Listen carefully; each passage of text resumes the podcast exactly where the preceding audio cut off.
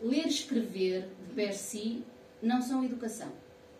Eu iniciaria a educação da criança, portanto, ensinando-lhe um trabalho manual útil e colocando-a em grau de produzir desde o momento em que começa a sua educação. Desse modo, todas as escolas poderiam tornar-se autossuficientes, com a condição do Estado comprar os manufaturados.